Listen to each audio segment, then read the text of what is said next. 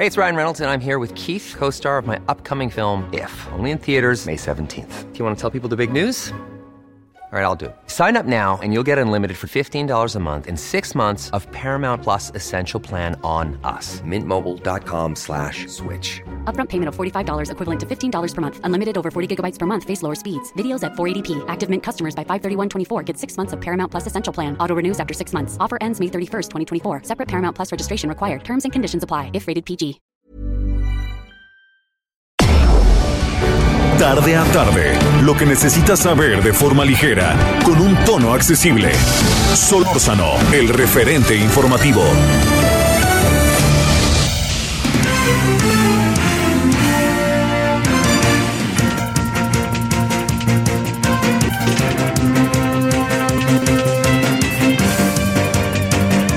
Muy buenas tardes, andamos en el miércoles, miércoles 13 de abril, miércoles santo. Gracias que nos acompaña.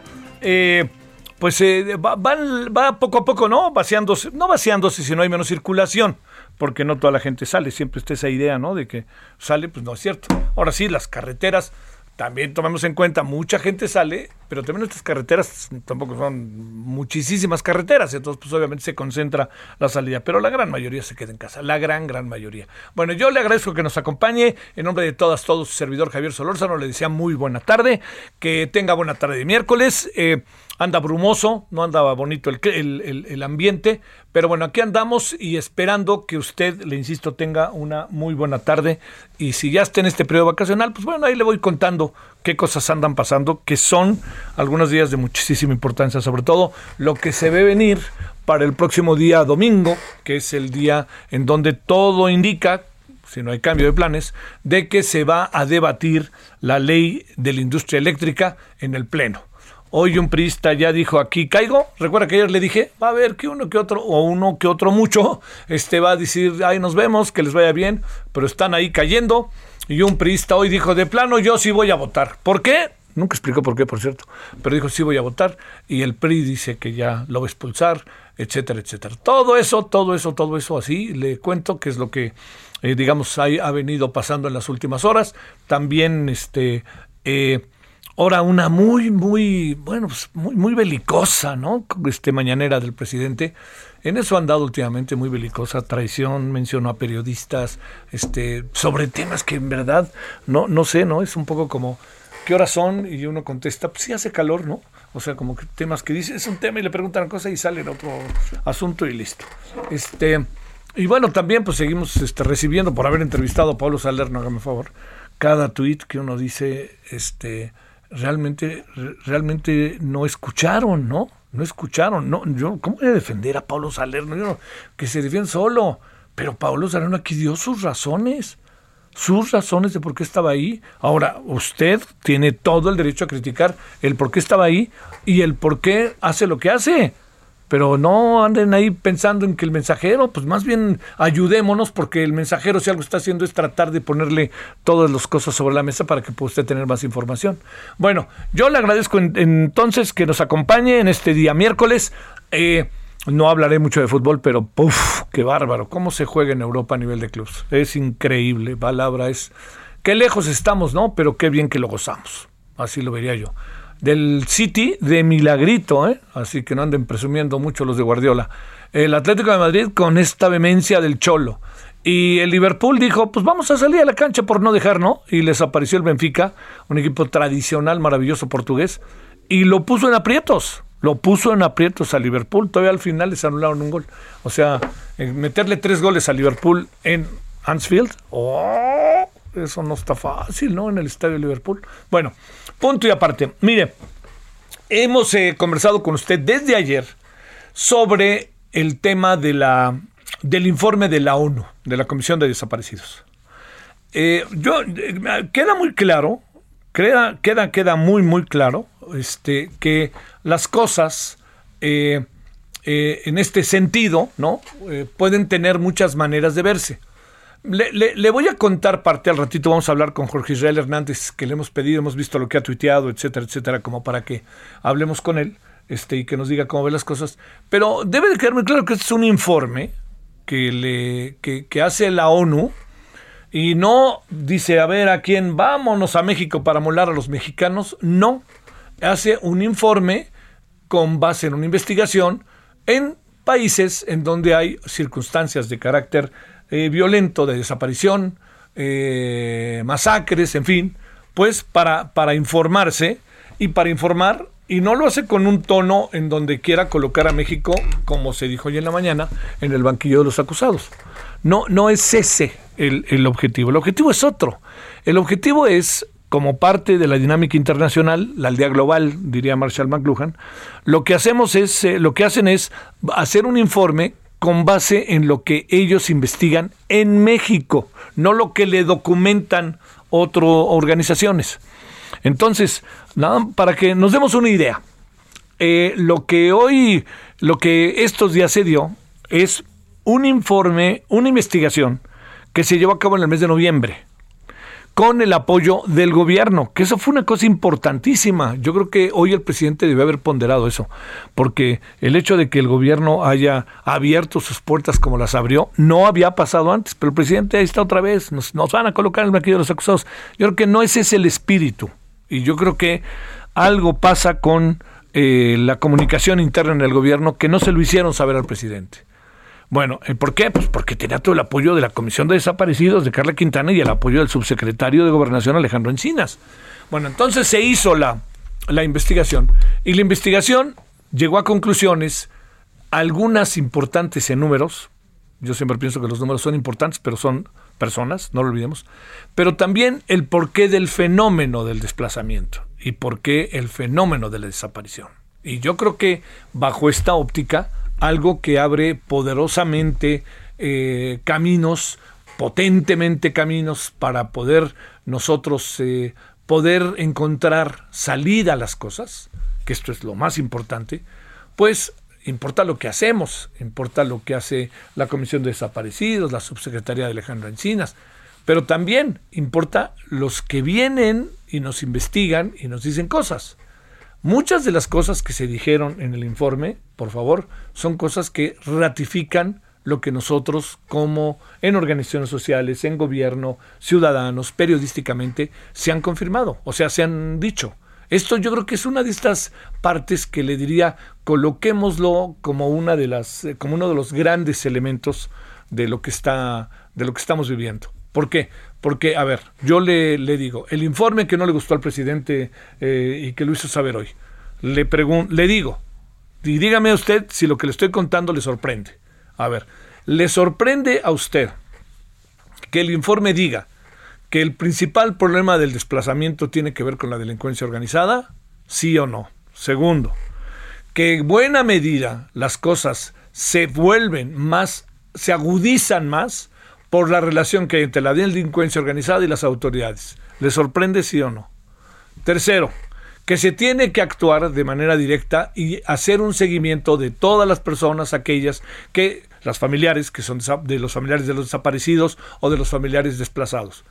¿Sí? ¿Le sorprende sí o no? Bueno, y cuarto, para que nada más nos quedemos en esto, que debe de hacerse una, un gran trabajo en los tribunales porque prevalece en una gran cantidad de casos la impunidad. ¿Sí o no? los cuatro puntos que le estoy diciendo son, pues, para no sorprender a nadie, pues esto es lo que dice la investigación. Entonces, más bien yo diría, ¿por qué no nos sumamos y nos dejamos de sentir este, la última Coca-Cola del desierto de los leones? ¿Y por qué a lo mejor nos lo asumimos críticamente y decimos, oigan, a ver, vengan estos de la ONU, ¿cómo le hacemos? ¿No? Si el gobierno los apoyó, el gobierno hizo algo inédito en relación a otros gobiernos. Y ahora que se diga, es que la ONU anteriormente nunca decía nada cuando había crímenes en México, híjole, es que no es cierto, no es cierto, está documentado que no es cierto. Entonces, acabamos en un toma y daca que es medio absurdo, porque en lugar de entrarle al problema para buscar cómo solucionarlo, nos acabamos peleando con nosotros, perdón, entre nosotros, y nos acabamos peleando con quien trae el informe cuando el que trae el informe tiene pues otra pues otra percepción, ¿no? Otra dinámica. Bueno, no diré más sobre el tema porque vamos a hablar con Jorge Israel Hernández, a ver qué nos dice. Eh, segundo asunto, para, para, este, para ya, digamos, entrar ya en la, en, la conversación, le quiero decir que eh, lo que, lo que viene pasando en Nuevo León con los eh, feminicidios, yo creo que hay, como dicen, noticias buenas y noticias malas, ¿no? Eh, la, la, mala es per se lo que ha pasado, ¿no? La mala es esto que nos está sucediendo y lo que está sucediendo en Nuevo León.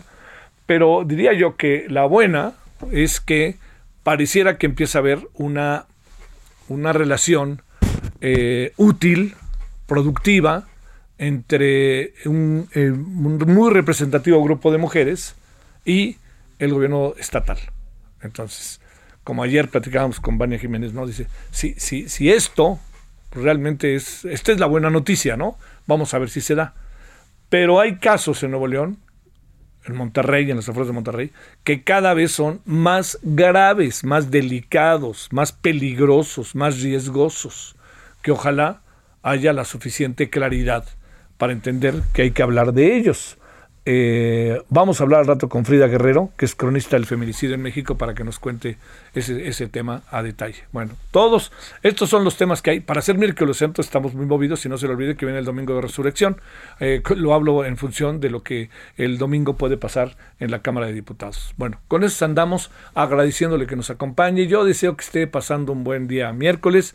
Mañana ostensiblemente baja ¿no? la, la actividad. Eh, y además, pues en algunas alcaldías, en el caso de la Ciudad de México, en algunas capitales, en algunas ciudades, en el caso de los estados, hay este hay una escenificación de, de, estos días que tienen que ver con el catolicismo, que en muchos casos, como usted lo sabe, son este, de enorme importancia y, para las comunidades, y no solamente eso, sino que hay una gran cantidad de personas que acostumbran este, ir es una tradición y no dejar de ir. Entonces ahí, pues este, ojalá si usted va, que la pase sobre todo eh, mucho, pero mucho, mucho, muy bien.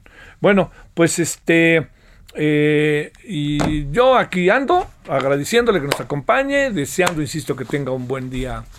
Eh, un muy buen día este miércoles y qué le parece si hablamos de este primer tema del que le hablaba de el informe de la Organización de las Naciones Unidas que le incomodó, me da la impresión al presidente. Solórzano, el referente informativo.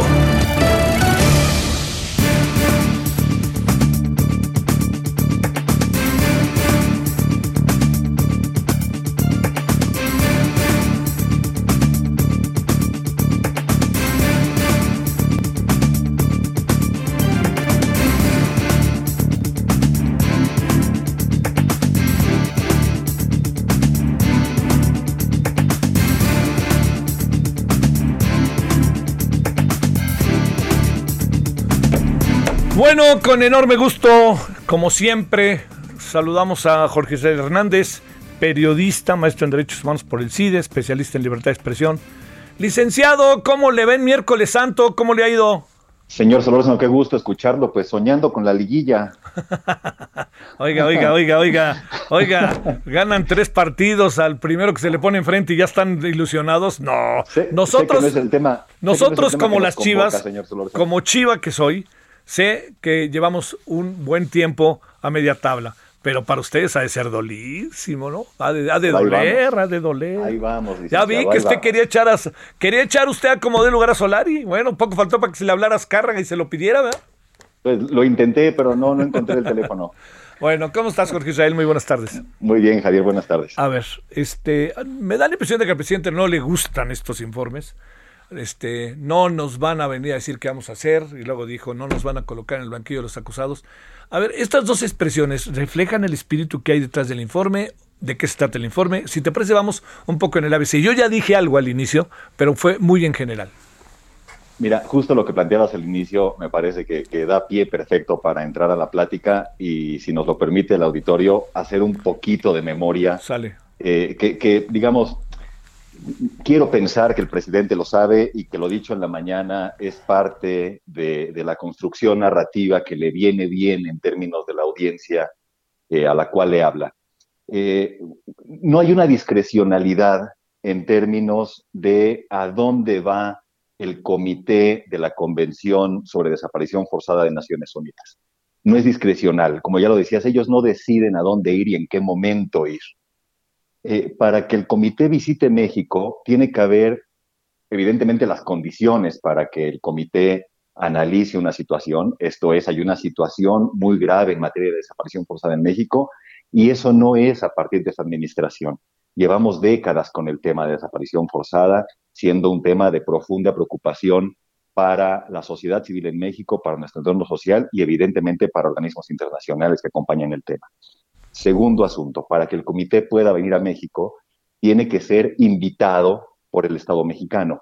Ahí sí, en este caso en particular, con esta visita que se dio en noviembre y lo conversamos eh, en aquel momento, eh, el Estado mexicano, la administración del presidente López Obrador, los invitó a venir. Eh, ¿Por qué sucede esto? México forma parte, ya que ratificó la Convención en materia de desaparición forzada de Naciones Unidas, eh, desde hace varios años, digamos, la firmó en el 2007, ojo con las fechas. México firma la Convención en el 2007 y la ratifica en el 2011. Esto es, en la administración de Felipe Calderón se firma y se ratifica la Convención. Esto hace México parte de la Convención Internacional en la materia lo cual permite que el órgano de ejecución de la convención, que es este comité de expertos, le dé cuerpo al contenido de la convención y a través de distintos trabajos, como pueden ser las visitas in situ, como lo que pasó en México en noviembre, se hagan recomendaciones a los estados. ¿Qué sucede aquí? Que este comité que forma parte es el cuerpo del tratado, el órgano que le da cuerpo al tratado, eh, se desprende evidentemente del andamiaje de Naciones Unidas. Naciones Unidas no es una ONG, no es eh, el imperialismo, no es el dinero extranjero, no es todos estos fantasmas que el presidente construye en su narrativa. Naciones Unidas, si me lo permites decir así en términos muy coloquiales, es un club de países, un club al que pertenece México.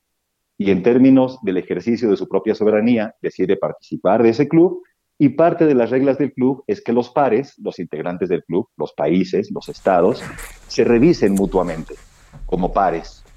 Y entonces México entra en ese andamiaje y acepta, en ejercicio de su soberanía, que sus pares lo revisen en distintas materias. Materias para las cuales hay tratados y convenciones. Entonces, es un, error del presidente, una falsedad que perfile una discrecionalidad y una intervención eh, de órganos internacionales en estos temas de derechos humanos, cuanto más en desaparición forzada. Entonces, quitemos del discurso el tema de la discrecionalidad y el tema de que Naciones Unidas coloca a México o al presidente López Obrador en particular en el banquillo de los acusados.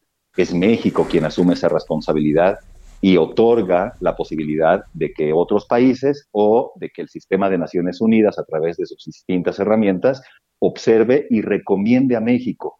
No hay una sanción, no hay un castigo, hay recomendaciones desde un órgano con experiencia técnica. Estas personas que integran el comité conocen perfectamente las dinámicas de desaparición forzada en todo el mundo desde hace décadas y lo que hacen es recomendar a México acciones para erradicar la desaparición forzada. A ver, este, viene la segunda. El presidente dice que los organismos internacionales, la ONU, lo digo como una de las respuestas, porque hay otra respuesta también este, por parte del el subsecretario de Gobernación, que fue el, interlocutor en todo este proceso, y por Carla Quintana, la, este, la de la Comisión de Desplazados. Pero la pregunta es, la ONU nunca hizo nada antes con Calderón, con Fox, y dijo, no, aquí no pasó nada, este, la Comisión de Desaparecidos no dijo nada, ningún organismo internacional levantó la mano. Pues mira, muchos organismos de Naciones Unidas levantaron la mano sobre muchos temas. En el caso específico de este comité y de la Convención sobre Desaparición Forzada, pues no dijeron, no dijeron nada antes del 2006 porque no existían. No había una convención para desaparición forzada desde el 2006. Por eso México la firma en el 2007 y la ratifica en el 2009. No existían. Ahora, y lo conversamos en, en noviembre previo este, en el contexto de la visita de la comisión. Si el presidente necesita ver qué dijo Naciones Unidas antes de esto en otras administraciones, hay antecedentes muy concretos.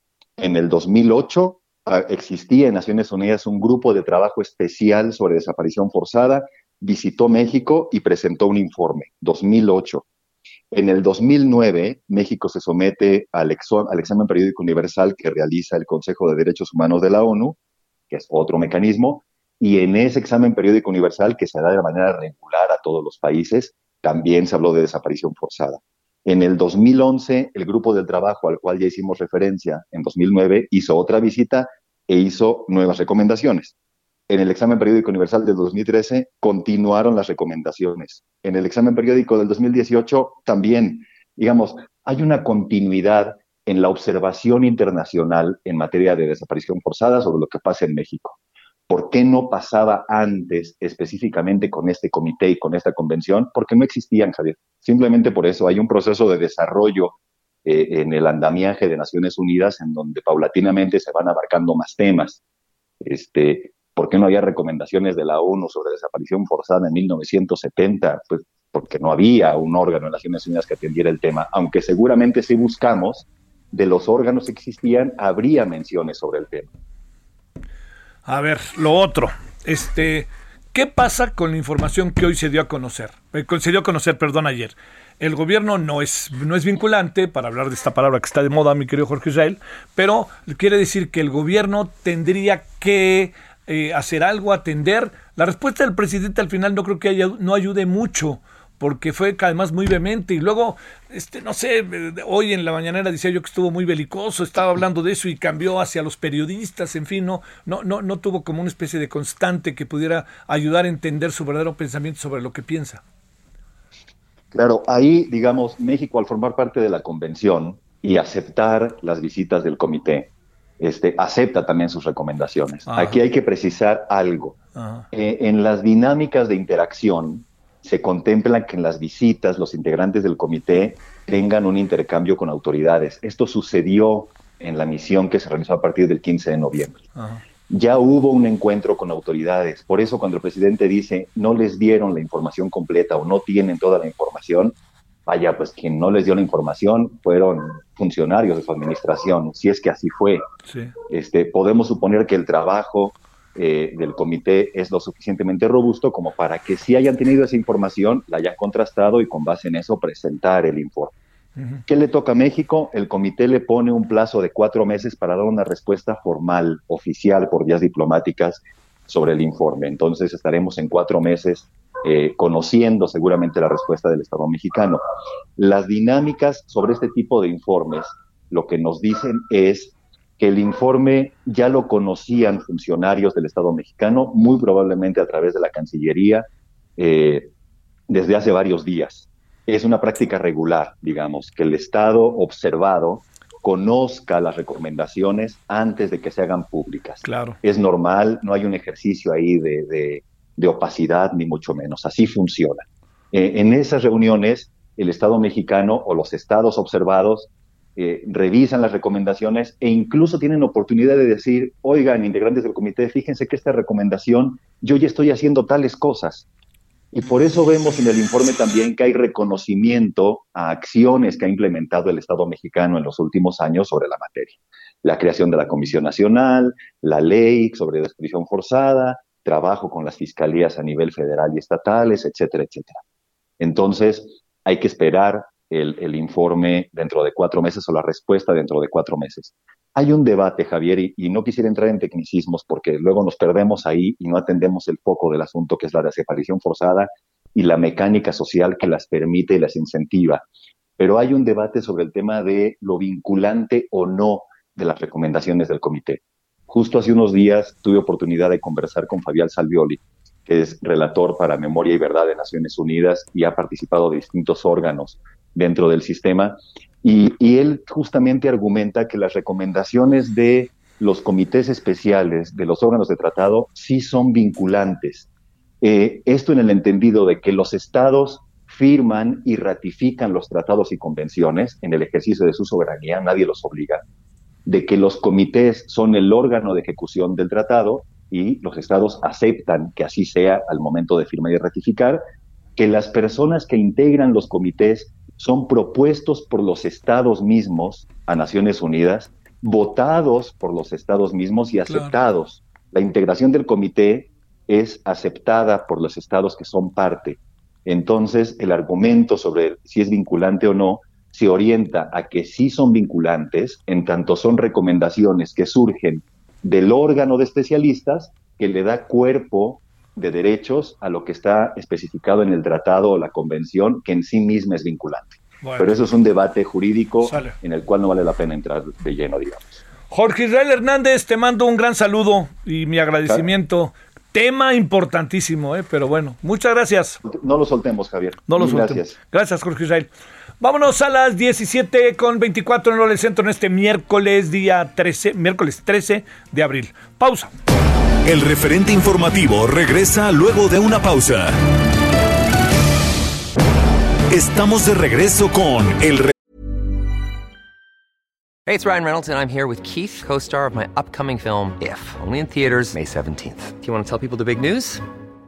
All right, I'll do it. Sign up now and you'll get unlimited for $15 a month in six months of Paramount Plus Essential Plan on us. Mintmobile.com slash switch. Upfront payment of $45 equivalent to $15 per month. Unlimited over 40 gigabytes per month. Face lower speeds. Videos at 480p. Active Mint customers by 531.24 get six months of Paramount Plus Essential Plan. Auto renews after six months. Offer ends May 31st, 2024. Separate Paramount Plus registration required. Terms and conditions apply if rated PG. Referente informativo. En el referente informativo le presentamos información relevante. De acuerdo con datos de Comscore del mes de febrero, Heraldo Media Group es el grupo de medios digitales más grande del país, respaldado por sus 22.220.000 usuarios alcanzados durante ese mes, lo cual lo sitúa también dentro del top 10 de propiedades más visitadas. Por ello, queremos agradecerles a ustedes por su confianza. Para fortalecer las tareas de investigación, desde febrero de 2021 la Secretaría de la Función Pública capacitó a más de 200 personas de los órganos internos de control y de las unidades de responsabilidades en el uso del Sistema Integral de Evolución Patrimonial. PRD solicita al INE anular la revocación de mandato. El presidente López Obrador ve en el litio un plan B en caso de que no aprueben su reforma eléctrica. Aplicarán vacunas anti-COVID-19 en 200 centros de salud en Tamaulipas. Adultos mayores de Coahuila recibirán cuarta dosis contra COVID-19. Arrestan al presunto autor del ataque al metro de Nueva York. La Organización Mundial de la Salud mantiene el COVID-19 a nivel de pandemia.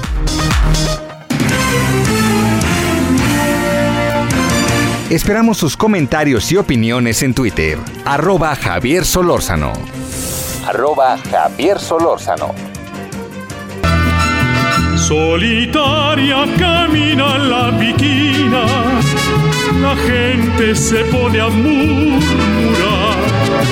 Dicen que tiene una pena, dicen que tiene una pena que la hace llorar. Altanera preciosa y orgullosa, no permite la quieran consolar Pasa luciendo su real majestad, pasa, camina y los mira sin verlos jamás. La viquina tiene pena y dolor. La viquina no conoce el amor. Altanera, preciosa y orgullosa, no la quieran consolar. Dicen que alguien ya vino y se fue. Dicen que pasa las noches soñando con él.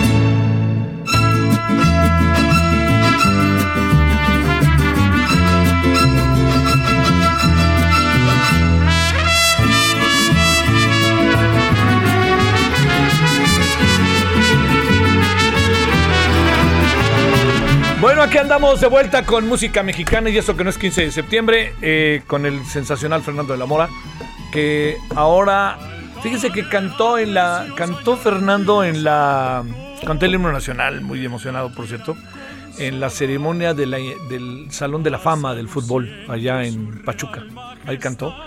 Y luego en una pequeña cena, le dice a Jesús Martínez, muy querido Jesús, le dijo, vamos a hacer una cosa, antes de que te vayas, cántanos algo. ¿No?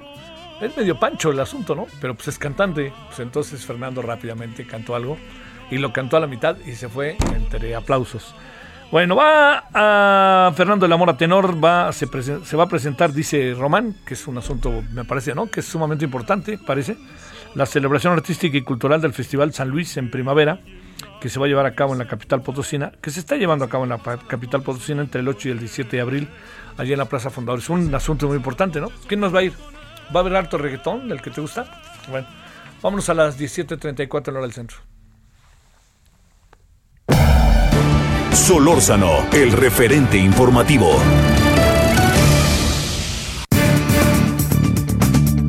No, no, no está tan para pasar por alto, pero fíjese que ayer, cuando el equipo de, de fútbol Cruz Azul iba rumbo al Estadio Azteca, todo indica que detuvieron al camión del Cruz Azul la policía y le pidieron bajar al asistente del entrenador de Juan Reynoso y se lo llevaron detenido. Y la razón por la cual se llevaron detenido es que tenía toda una investigación desde el año del 2018. Y resulta que empieza poco a saberse cuáles eran las acusaciones y parece que anda de por medio el tema narcotráfico. ¿eh? O sea, según lo que se ha dicho en primer momento, sí, ¿no? Que el tema, parece que pasa el tema narcotráfico, que es delicadísimo, ¿no? Porque este hombre eh, era el que entrenaba, era el que estaba en la cancha cuando Juan Reynoso no estuvo, creo que estuvo enfermo, expulsado, una cosa así. Entonces, este, pues híjole. Y hoy en la mañana hubo una movilización importante en las eh, oficinas de Cruz Azul, aquí en la Ciudad de México. Vaya usted a ver qué anda pasando por ahí, ¿eh? que eso todavía no acaba, eso todavía no acaba. 17.35 en Lora del Centro. Frida Guerrera es cronista del feminicidio en México. Querida Frida, con enorme gusto te saludamos. ¿Cómo estás? Hola, querido Javier. Muy, pues bien. Buenas tardes, buenas tardes a tu auditorio y a la orden. Claro, oye, yo te lo agradezco como siempre, sabes, y por lo que nos importa tu opinión, tu investigación y tu sensibilidad a estas cosas. A ver, déjame plantearte. Ayer o antier, hablamos con Vania Jiménez allá hasta Nuevo León. La situación en Nuevo León no es nada grata, ¿no? Y este asunto, esta fotografía de esta joven de 18 años, no sabes cómo me, me contrae, como dicen, bueno, cuatro jóvenes desaparecidas en Nuevo León en las últimas 24 horas. Frida, ¿qué alcanzas a ver? ¿Qué supones que anda pasando en Nuevo León? Y mira que varios han dicho que de manera muy clara están este, haciendo un gran trabajo eh, ya ahora sí a partir de esta semana con el gobierno. ¿Qué ves? Eh? Pues mira, primeramente, Javier, qué triste, porque hay 11 mujeres más antes de estas cuatro mujeres desaparecidas en Nuevo León. Y lamentablemente, hasta que no se da el hallazgo o se confirma el hallazgo del cuerpo de María Fernanda, es que como que el gobernador dijo, ah, esto está pasando, ah, ok, entonces hagamos esto, ¿no?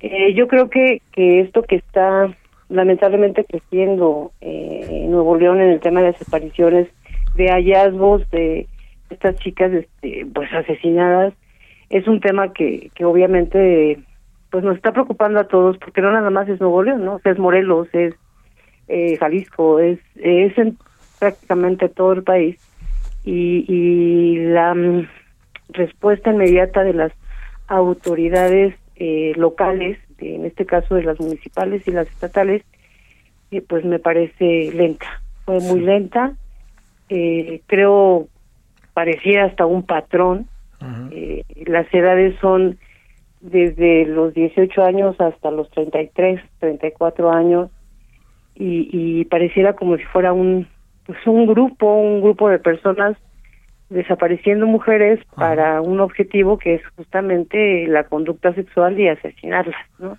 Uf.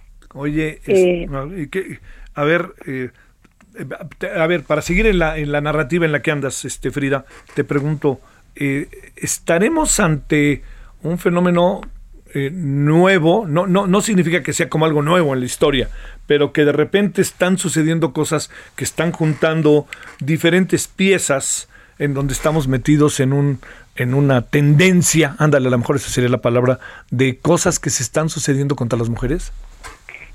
Yo creo que sí, o sea, desgraciadamente, Javier, es un tema que, que apenas está como, o sea, de repente como que, ¡pum!, ¿no? Todo el mundo quiere hablar del tema y se meten muchas eh, supuestas eh, nuevas organizaciones y activistas y todo el mundo, ¿no?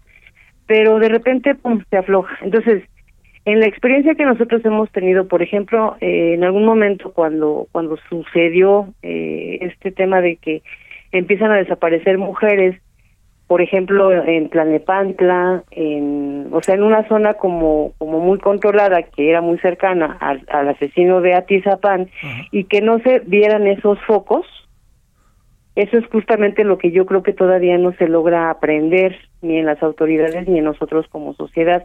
O sea, por ejemplo, si están desapareciendo mujeres en un área de Nuevo León con ciertas características, obviamente la línea puede ser, sí, no dudo que la delincuencia organizada, como siempre todo quieres meterle a la delincuencia organizada, pero tampoco podemos descartar que sea un, una persona que ya vio fácil la posibilidad de desaparecer, asesinar y seguir haciéndolo.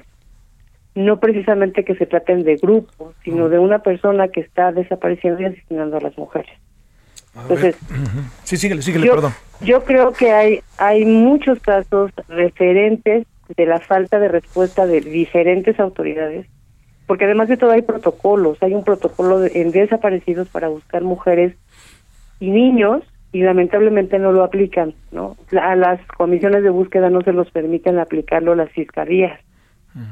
Y esto obviamente retrasa, eh, pues a, a lo mejor hasta encontrarlas con vida, Sí, ¿no? sí, sí. eh, porque las fiscalías regularmente dicen, no, espérate al cateo, ¿no? Y, y entonces en el cateo pues ya las asesinaron y ya se, fuga- se fugaron los, los presuntos.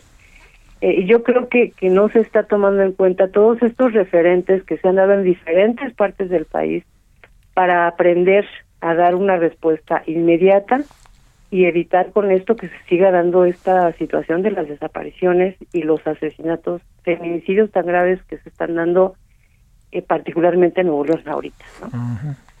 Oye, eh, a ver, ahí el, el asunto es que eh, me dice si no estoy en lo correcto.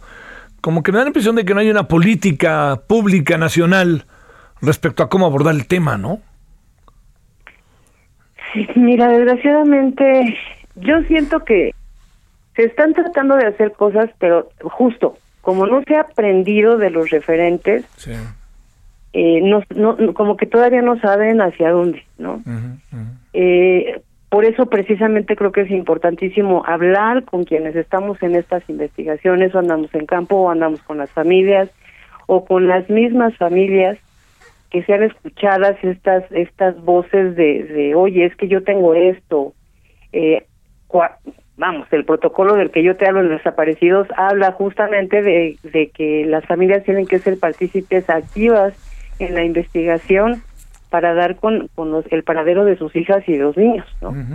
Y lamentablemente las autoridades a quienes menos toman en cuenta es a las familias, no es que, ay, esta señora, o sea, las ignoran completamente cuando ellas tienen la, la, mm, pues la, la, la- el hilo de la madeja para poder empezar a jalar, ¿no? Sí, claro. Entonces, sí creo que falta, sí creo que además de todo, eh, mm, nos estamos de- o nos seguimos dedicando a contarla sin vida cuando se debería de estar previ- previniendo justamente este tipo de situaciones. A ver, están desapareciendo mujeres, ok, hagamos un contexto de, de- del pues de todo el ambiente, hagamos el contexto victimal de cada una de las víctimas, quién es, a qué se dedicaba, eh, con quién se pudo haber juntado, o sea, vamos a ver si tiene si tiene que ver con eh, esta otra chica, o sea, empezar a hacer estas redes para poder entender cómo se debe de actuar para seguir o más bien para evitar que sigan desapareciendo.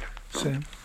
Entonces, sí creo que falta falta mucha mucha expertise sobre todo, hay mucha gente experta, pero como que no se logra todavía poner de acuerdo las fiscalías y por eso sí sería preciso importantísimo que pudiera existir una unidad especializada desde a nivel federal que pudiera guiar o que pudiera dar esta directriz al resto de las fiscalías, no no invadir el, el trabajo de, de las fiscalías locales, pero sí ayudar a tener como más claro qué es lo que hay que hacer para evitar que esto siga pasando. Te digo, ahí está la Comisión Nacional de Desaparecidos que es completamente ignorada por la Fiscalía General de la República, ¿no? Sí, ese es otro. Oye, cuando- a ver, adelante. No, no, no, a lo que iba es eso, a que cuando las comisiones tienen muchísima gente de muchos años de experiencia que pueden decir, es que, mira, ya saqué yo esta red, eh, ya hice este mapeo, ellos trabajan mucho con los mapeos y, y pues no los escuchan, nos ignoran completamente. A ver, déjame plantearte por último, este Frida. Eh, ¿qué, qué, qué estará, digamos, es que uno se pone a pensar si de repente hay bandas y estas bandas están trabajando muchísimo y entonces nadie se mete o son cuestiones individuales, ¿no? El novio que no la quiere y le mete una santa guamisa y luego la desaparece. Todas estas cosas que hemos visto. Eh, ¿qué, ¿Qué tendríamos en términos, por ejemplo, de Nuevo León hacer cuando parece que de repente ahí se agudiza y quién sabe qué tanto las palabras del gobernador tengan que ver con la posibilidad de atacar de manera drástica y definitiva lo que está sucediendo y sobre todo que las mujeres se sientan seguras. Porque la otra parte que he platicado contigo, que me parece muy fuerte, es, eh, bajo estas circunstancias, óyeme, salir a la calle o andar caminando, o ir al parque, que es algo tan de gozo, subirte a la bicicleta, en fin, todo esto, pues, o ir a trabajar, pues, ¿no? Resulta un, un riesgo en una ciudad como Monterrey o como el estado de Nuevo León y, no se alcanza a ver, se, corta la vida, pero también se corta la independencia, ¿no? Por lo que sucede en los entornos. Es correcto. Desgraciadamente, eh, híjole, estamos también en, ante sociedades bien y diferentes, ¿no? O sea, cuando, por ejemplo, lo que yo te decía ahorita, eh, eh, eh, la gente como que ahorita voltea a ver dos casos de Nuevo León, que es María Fernanda y esta chica de nadie.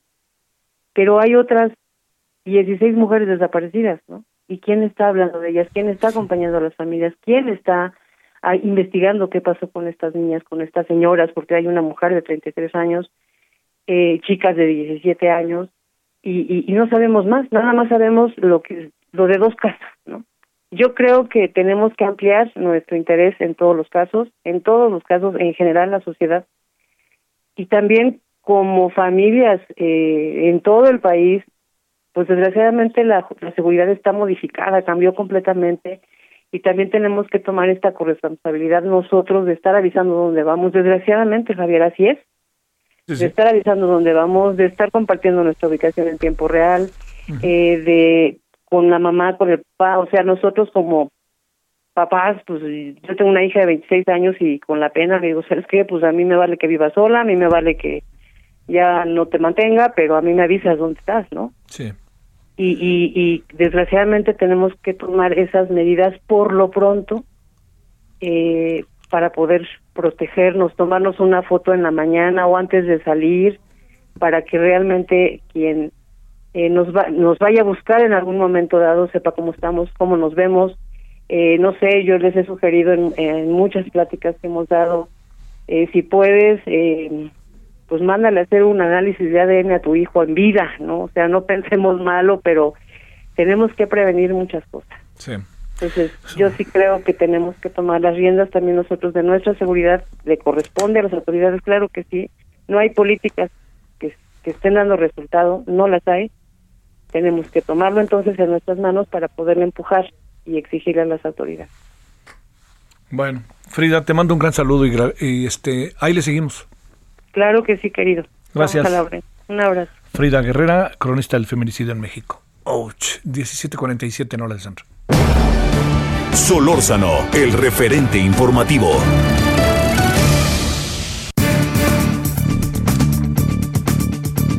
Bueno, entremos al domingo de resurrección, ¿no? Que es lo que va a pasar el domingo. Ya ni nos. Ahorita una anécdota que algún día le contaré. Este, Rosanetti Barrios, analista independiente de temas energéticos. Rosanetti, ¿cómo has estado? Hola, ¿qué tal Javier? Muy bien, muchas gracias por tu invitación. Gracias por tu participación con nosotros. Rosanetti, este, el presidente dice que ya tiene el plan B después de la traición del domingo, que es la reforma a la ley minera para blindar el litio. En el Parlamento abierto se dijo en varias ocasiones que no había certeza del todo de que tuviéramos litio. A ver, ¿de qué se va a tratar todo esto, Rosanetti? Con mucho gusto. El litio es un mineral que forma parte de un una pedazo, vamos a decirlo así, de la conformación de una batería. ¿Ok? Ahora bien, México, el, la actividad de extracción de litio es muy parecida a la del petróleo. hay que hacer estudios para saber si tienes efectivamente reservas y después si te es económicamente atractivo extraerlas. En México en realidad estamos muy, muy lejos de, estar ahí. Solamente la única concesión que ha tenido avances en materia de definir más o menos cómo están las reservas es la de Bacanora en Sonora. Pero nada más, México no ha invertido realmente en, en, esta, en esta área. Ahora bien, quiero destacar, insisto, que es un pedacito, o sea, el gran valor de la cadena comercial de la batería es no está en la extracción de litio. El litio solamente forma parte en el 7% de un cátodo. ¿Qué es el cátodo? Pues es este pedacito de la batería por donde se carga, vamos a decirlo así. Entonces, em, el, el valor es, pues además de producir toda la batería, integrarla, en, digamos, cada celda integrarla en las carcasas correspondientes y llevar a cabo procesos en donde entran diferentes industrias, porque esa batería, la de los la de los automóviles híbridos o eléctricos, y está, está todo el tiempo monitoreada. En fin, se trata de una cadena de valor muy amplia.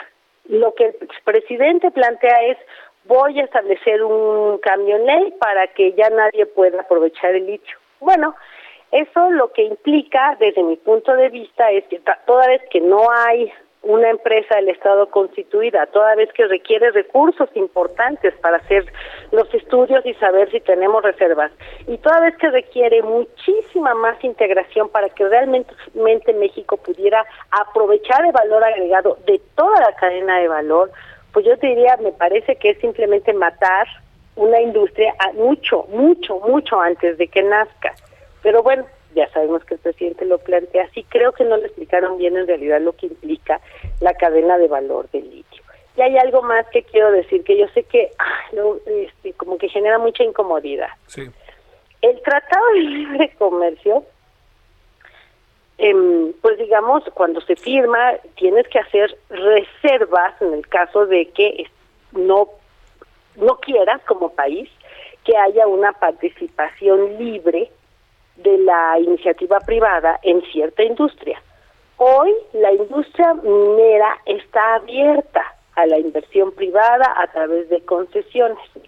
A mí me preocupa mucho, yo no soy especialista en tratados, pero me preocupa mucho que se pretenda cerrar a través de una ley una industria que está abierta dentro del tratado.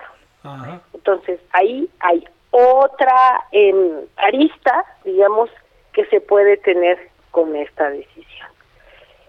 Yo creo que México tiene una oportunidad muy importante con el tratado y con todo lo que está pasando en el mundo para integrar en la región América del Norte la cadena de valor de la producción de baterías, ojo, de baterías, que insisto, es muy amplia.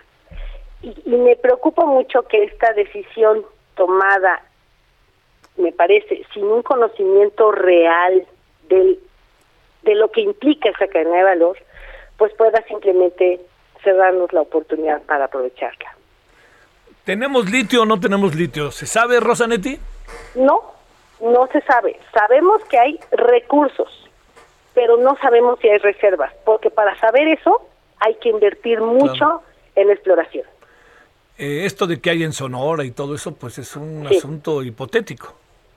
Sí, la de Sonora, decía hace un momento, es, es la que va un poquito más adelantada a la concesión de Sonora y ahí más o menos han podido ir definiendo ya algunas reservas pero yo te aseguro que con esa de Sonora, pues eso no es un cambio fundamental para, para México. Tendríamos que invertir mucho más para saber si realmente tenemos, y ojalá tengamos, pero se requiere hacer muchas cosas para poderlo aprovechar. Inversión. Exactamente. Que, la que la va a hacer el sector privado, no creo que el gobierno la termine haciendo, ¿no? Pues mira, ya vemos lo que está pasando, por ejemplo, en petróleo, pues nada más tenemos hoy otra vez a Pemex, este, y pues apenas produciendo menos de 1.6 millones de barriles al día. Oye, para cerrar, en breve si se puede, eh, Rosanetti Barrios, este, la, la, eh, ¿por qué razón supones que el presidente lo coloque esto como un plan B, siendo que se presume que no va a ser aprobada la reforma eléctrica? ¿Qué es lo que hay en la estrategia? Pues mira, me parece que primero te lo explicaron mal, pero en la estrategia lo que lo que parece asumir efectivamente es que no pasa la reforma y la reforma incluye el litio. Entonces es esta em, forma que encuentra el presidente para demostrar que está cubriendo, que está protegiendo, lo voy a decir así, a los mexicanos de que vengan los extranjeros a aprovecharse de ese mineral. Y eso es lo que veo desafortunadamente. ¿No ves cómo se puede aprobar el domingo la reforma eléctrica? No se ve por dónde, Me parece que no, me parece que no. Eh, y bueno, pues tenemos otro día tenemos, platicamos de lo que pasó en la corte y, ahí nada más veo más amparos. bueno, oye, pero ya le pidió a Emilio Álvarez y Casa a la corte que explique por qué no entendió. Pues es que es muy chistoso que ocho sumen siete al final, pero pero bueno, Bueno, que ocho sumen siete y que cuatro sea más que siete, ¿no? Exactamente. Que esa es la otra, ¿no? Así está. Pues. Oye, muchas gracias, Rosana, te mando un saludo. Buenas Igualmente. Hasta luego. Bueno, ya nos vamos a, la noche, a las 21 horas en la hora del centro. Tenemos, a ver, recuérdenme, que luego me hago bolas. Tenemos a Alejandro Ope, tenemos a Alejandro Ope, que generalmente lo tenemos los jueves, pero le pedimos que viniera miércoles, ¿no? Porque ya ve que mañana ya entra una época así como más de vacación.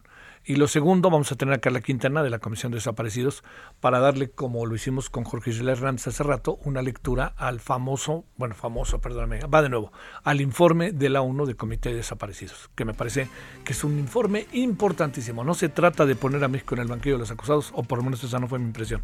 Hay tarde, pásela bien, hasta la noche, adiós. Hasta aquí, Solórzano, el referente informativo.